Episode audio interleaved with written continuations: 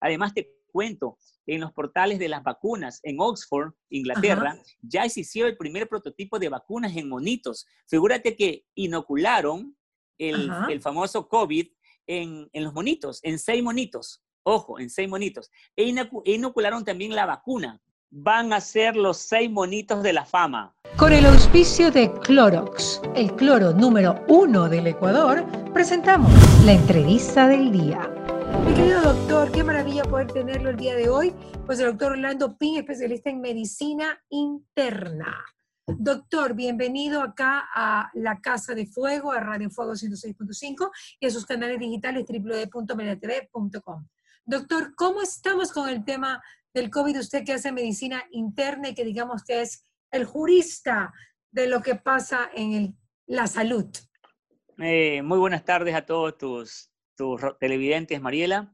Realmente, eh, además de eso, soy máster en salud pública, entonces conozco lo que es cerco epidemiológico y todas las cuestiones estas con el COVID.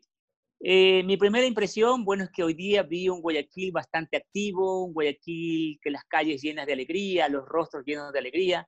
Esperemos, por favor, pasar pronto de este semáforo amarillo al semáforo en verde, pero hay que tener eh, cuidado todas las indicaciones que nos da el COE. El distanciamiento, por favor, dos metros, por favor que las bucetas, no subirse a la buceta y estar todos apegados, porque eso es un problema. Cuando vayamos a comprar al mercado, los dos metros de distancia y usando la mascarilla. O sea, tenemos que tener esa precaución para no regresar al semáforo en rojo, para lograr activar el motor económico del guayaquileño.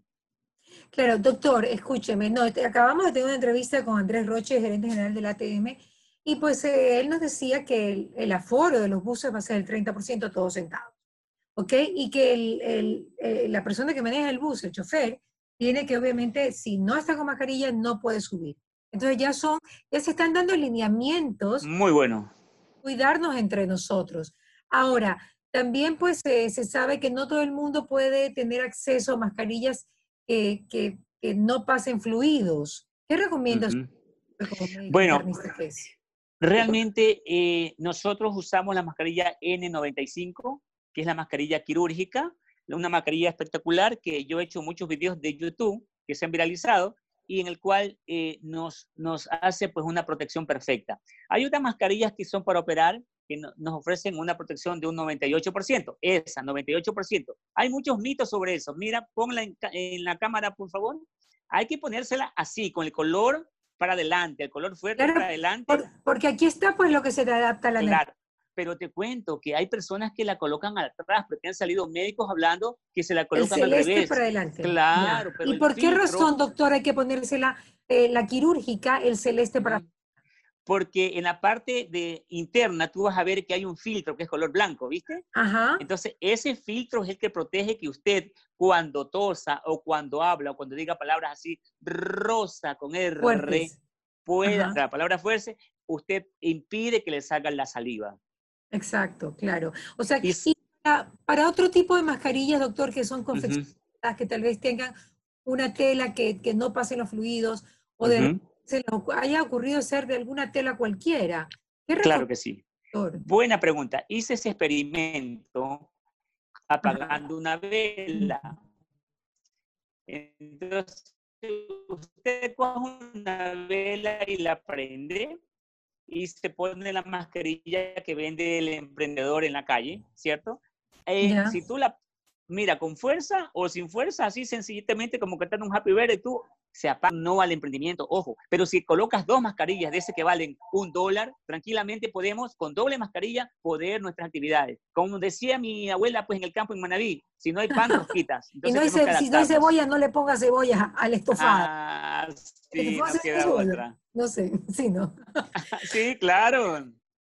Bueno, y eso que aprendí a, cocinar en esta cuarentena, ¿no? Pero bueno, en todo caso, doctor, cuénteme cómo van lo, el tema de, la, de, la, de, los infectados de COVID. Bueno, te cuento algo y estoy muy este, contento porque el número de muertos ha bajado. El número de muertos ha bajado. En las unidades de cuidados intensivos ha bajado drásticamente. Yo te digo que ha bajado un 78%. Un 78%. Igual, igual falta. Falta pero al inicio de la pandemia era una cosa desesperante. Y esto lo digo como Orlando Ping, no lo digo como programa de Mariela, o sea, no quiero que haya malas interpretaciones, pero la OMS no nos dio las directrices a seguir. La OMS nos dijo, prohibidos antiinflamatorios, prohibidos AINES, prohibidos corticoides. En un principio, claro. En un principio. Pero imagínate, los pacientes en Italia comenzaron a morir, a morir, sobre todo los pacientes de mayor edad que ya pasaban los 65 años. Entonces, las primeras autopsias fueran, fueron hechas en Italia y se descubrió que la gente moría porque se le formaban coágulos en el pulmón coágulos en el corazón y coágulos en el riñón. Entonces allí los italianos comenzaron a usar antiinflamatorios para evitar esa tormenta citoquímica. ¿Qué es esa, tormenta? Es la lucha entre el virus con la célula.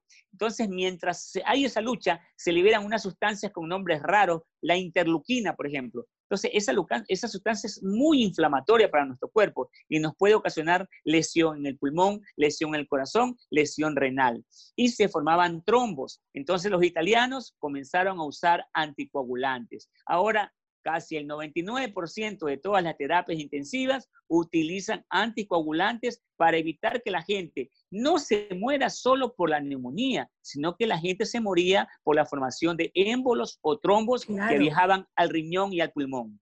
Que, en principio no se sabía por qué, por qué habían estos trombos, ¿no? La gente estaba desesperada. Entonces quiere decir que fueron los italianos los que descubrieron, pues, salvar vidas, ¿no? Sí, en realidad. Yo creo que ellos tienen como costumbre ellos tienen como costumbre hacer autopsias, que no puede haber nadie que se muera sin, parece que es ancestral. Algo leí, pero era que en Italia todos los que, los que fallecen tienen que ser pues pasados por autopsia, que a veces no puede pasar en otros países, ¿no? En nuestro medio es difícil, que la familia, que la abuelita, ¿cómo le va a hacer la autopsia? O sea, en nuestro medio es complicado. En Ecuador es bien complicado decirle a un paciente, vamos a hacer una autopsia. Pero bueno, gracias a este aporte de los italianos, se están salvando vidas. Además, te cuento, en los portales de las vacunas en Oxford, Inglaterra, ya se hicieron el primer prototipo de vacunas en monitos. Figúrate que inocularon el, famoso COVID en, los monitos, en seis monitos. Ojo, en seis monitos. E, e inocularon también la vacuna. Van a ser los seis monitos de la fama. Porque figúrate que ya están, están vivos 41 días. Como el pulpo, como el pulpo del mundial. claro. no, no puede ser. Más o menos, más o menos. Ahí está. Doc, se me está yendo, mueva. Sí, se cae la señal. escucho, ya no voy a hablar yo, hable usted. Ya, figúrate que ahora están en la fase clínica eh, que van a inocular a 6.000 personas. Eh, han prometido los, los científicos de Oxford que hasta diciembre nos pueden tener la vacuna. Entonces, eso es una noticia maravillosa, es una noticia positiva, porque no todo es malo en el coronavirus. Yo siempre digo, las cosas no hay que preguntarse el por qué de las cosas, sino el para, qué. de las cosas. Mira, yo siempre comentaba el triángulo de la serenidad. Mariela, el triángulo de la serenidad, la gente muy estresada, muy angustiada, doctor, ¿qué hago? La L, libérate de ideas negativas. ¿Y si me voy a morir? ¿Y si no me van a depositar el SUPA? ¿Y si mi marido lo botan del trabajo? ¿Y si? Entonces, todos esos ¿y si te llenan de pensamientos negativos, por Dios. Entonces, tenemos que liberarnos de ideas negativas, construir ideas positivas. Esa es la, la, la, la L, ¿no? La E va, enfócate en cosas positivas. Si tú tienes en tu cuarto y estaba desarreglado y la ropa ya no te queda, pues coge la ropa que no te queda y obsequiale, porque la vida es maravillosa. Si tú das una cosa, Dios te lo devuelve con intereses de chulquero. Eso está en mi tercer libro. Sí, entonces es maravilloso. Siempre dar, dar, dar sin esperar nada a cambio. Y la A actitud positiva, siempre derramar actitud positiva. Porque si tú te amaneces triste, decaído y todo, no activamos los 12 músculos de la sonrisa, Mariela. Nosotros al reírnos, al reírnos, liberamos serotonina, liberamos oxitocina, que son las hormonas de la felicidad. Entonces, siempre tenemos que, a pesar de la adversidad, tener una actitud positiva. De esta estamos saliendo y estamos saliendo muy bien. Claro que hemos aprendido muchas cosas, incluyéndome. Yo era un robot en el trabajo, descuidaba a mi familia, pasaba 23 horas trabajando, mi cama a veces quedaba tendida y en la época de COVID veía cómo los pajaritos trinaban trinaban en mi, en mi balcón. O sea, me parecía maravilloso. Me parecía Primera vez que lo había escuchado. Sí. Me parecía maravilloso. Yo pensaba que era, pensaba que eran los pajaritos le hablaban a Maduro. Yo estoy enloqueciendo, estoy enloqueciendo. Pero, pero no, Dios mío, maravilloso. O sea, me reía, yo digo, tengo que sacar fuerzas de, de adentro, de flaqueza, debemos demostrar la actitud positiva por sobre todas las cosas negativas. Tenemos que, esto es como nuestro cerebro es como un computador, resetear todo lo malo. Y yo llamo antes del COVID, después del COVID. Y suena bíblico, antes de Cristo, después de Cristo. Yo pienso que después del COVID, los seres humanos vamos a ser más humanitarios, ojo, más solidarios, vamos a practicar el perdón. Perdonar, Mariela, es maravilloso, te saca 500 kilos de tristeza, te quita la ansiedad, te quita el insomnio, te quita la irritabilidad. A veces repetimos como loro, perdona nuestras ofensas como también nosotros perdonamos lo que nos ofende, pero, es, pero no lo razonamos. Pero si nosotros practicamos el perdón y el amor, te juro que vamos a cambiar. Será una, una humanidad diferente. No solo hay que enfocar el coronavirus con cosas negativas, vamos a valorar el abrazo, vamos a valorar ese café que estamos tomando juntos, vamos a, valorar esta tertulia que estoy con Mariela sí. Entonces, definitivamente, después del COVID, nos va a pasar cosas maravillosas. Pero ojo, estamos en semáforo amarillo, guayaquileños, y es hora de hacer caso a lo que dice el COE. Muy bien, muy bien. Así que sí, todavía con distanciamiento social. Mi querido doctor, dígame una cosa. Hoy día leí un dato que decía que el virus probablemente se debilite antes de que llegue la, llegue la vacuna. ¿Usted cree que eso sea posible? Esto salió en una revista española que me compartió mi hermano que vive allá. Bueno, te cuento, hay muchísimos estudios. El virus es como el carácter de las mujeres o de los hombres. Mm, a veces amanece alegre o amanece triste. Es como la pizza, yo digo, a ver, tú pides una pizza y te la sirven en un envase cuadrado, ¿cierto? Exacto. abres la pizza y comes la pizza. es redonda. y luego te la comes, te la comes en triángulos. Así es el virus, claro, el virus muta. El virus muta, claro que el virus muta. Y por eso es que se le hace difícil a los científicos sacar la vacuna. Si no, aparece un virus hoy día y mañana tenemos la vacuna. Mm. No, el virus cambia de carácter. El virus cambia, y, pero en un principio tenían miedo de que cambie para mal, incluso que se mezcle con el dengue y la explosión sea horrible, o sea, esta mezcla. hubo un estudio, un estudio con la enfermedad de Kawasaki, no sé si lo habrás escuchado, que le da Claro, de eso murió el hijo de John Travolta, claro. perfecto. Ah, hubieron congestura de que supuestamente el virus coronavirus se asociaba al Kawasaki, pero no. El Kawasaki es una enfermedad viral que da después de cualquier infección viral, después del síndrome mano-pie, cualquier infección que haya tenido, haya tenido el niño. Pero se ligó esto porque algunos niños que tenían coronavirus, a la semana o a los 15 días le apareció el Kawasaki. Gracias a Dios, el Kawasaki ya tiene no solo nombre de moto, porque fue un japonés que le descubrió la enfermedad, sino que ya tiene su ya tiene su repuesto, es decir, ya tiene su, ya tiene su tratamiento. Pero hace tres años no tenía, hace, tres no. cuatro años no, no, tenía. Ahora se utiliza gamma globulina humana y se utiliza corticoide. Pues eso es lo bueno de la medicina. Tenemos que no solamente estar unidos del criterio científico y médico que te dan los, los investigadores, sino de la fe porque nosotros unidos de la fe, con una correcta medicina, el paciente se puede salvar. Muy bien, así doctor. Pero bueno, usted sí está de acuerdo que puede ser que el virus empiece a debilitarse. Es sí, he leído portales en España, he leído portales en Corea, que es probable que el virus sí se debilite. y eso sería una buena noticia. ¿Y cómo estamos en Guayaquil con los contagios? O sea, ¿podemos decir que en Guayaquil el virus ya no tiene a quién pegársele? ¿O sí? No.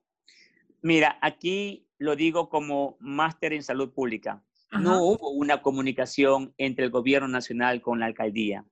Pero ya la hay. Eso también. Bueno. de un tiempo a esta parte, pues están muy comunicados, sabemos justo de yo no, también yo no he visto, yo, no he visto las curvas epidemiológicas mm. del municipio unidas con la del gobierno. O sea, yo para decir Guayaquil ya estamos en un semáforo amarillo, necesito saber si la curva ya está en la fase descendente. Ojo, porque hay periodos, lo que pasó con, con el flu en 1918 en Estados Unidos, una fase ascendente, una fase de meseta, la fase descendente, y ahí la gente comenzará a trabajar, pero a veces se pierden todas estas cuestiones, las medidas de bioseguridad, y otra vez comienza a ascender. Entonces, desde la primera vez, tenían que haber intercambiado. A ver, yo la alcaldesa hice en la Florida 30.000 pruebas rápidas, el gobierno nacional hizo en la Florida 40.000 pruebas rápidas. Intercambiamos información. ¿Cuántos hizo Interlat? ¿Cuánto hizo el Omni Hospital? ¿Cuánto hizo la Kennedy? Y tener una, base de datos para saber diariamente cómo va la evolución. Te cuento algo. Nosotros hacemos pruebas de COVID registradas por el Instituto de Salud Pública y te doy una información. El 63% de los pacientes todavía me salen IgM positivo. ¿Qué significa? Que todavía están en la fase activa y ellos no pueden trabajar 14 días hasta que ya su cuerpo coja defensa, porque hay mucha confusión. Pero yo, yo he tenido aquí chicos que han pasado 14, 15 días y en la prueba rápido salió IgM positivo y tuve que regresarlos. Hay que regresarlos. Había pasado como 20 días de que comenzaron con, con, con, los problemas, con las molestias clínicas. Hay que regresarlos, hay que regresarlos. Y ahí no hay que tomar una prueba de PCR, no. Ahí hay que hacer la prueba rápida, porque se ha descubierto que te quedan hasta 60 días el virus muerto acá y hay los falsos positivos. Hay una actriz en México que dice que se reinfectó, que se volvió a reinfectar, pero no. los virus de PCR polimerasa quedan todavía vestigios en la nariz y tú no sabes si están muertos los virus o están vivos. Simplemente el examen te dice positivo o negativo. Para reintegrarte al trabajo, lo ideal sería hacerte una prueba de IgG, IgM, donde la IgG acuérdense, IgG de gato, miau, gato, sea alta y la IgM sea negativa. Allí tú ya puedes hacer tus actividades. Doctor, qué gusto me ha dado poder estar con usted en esta entrevista. Espero que no se me pierda y poder seguir conversando en otras oportunidades con un médico como usted tan didáctico. ¿Ok? Y que ya, ya se me quedó, porque se me, yo siempre decía, ¿cuál es que IgG? ¿Cuál es que la de gato es la que tiene que estar? la de gato, la de gato significa que ya tienes defensas, ya tu organismo ya ha luchado contra el coronavirus. Y la IgM tiene que estar baja. La de vaca, muy baja. Doctor, espectacular. Gracias, mi doc. Un abrazo. Dios te bendiga, Magia. Igual a usted. Un abrazo y que Dios bendiga a todo el Ecuador. Gracias al auspicio de Clorox, el cloro número uno del Ecuador, hemos presentado la entrevista del día.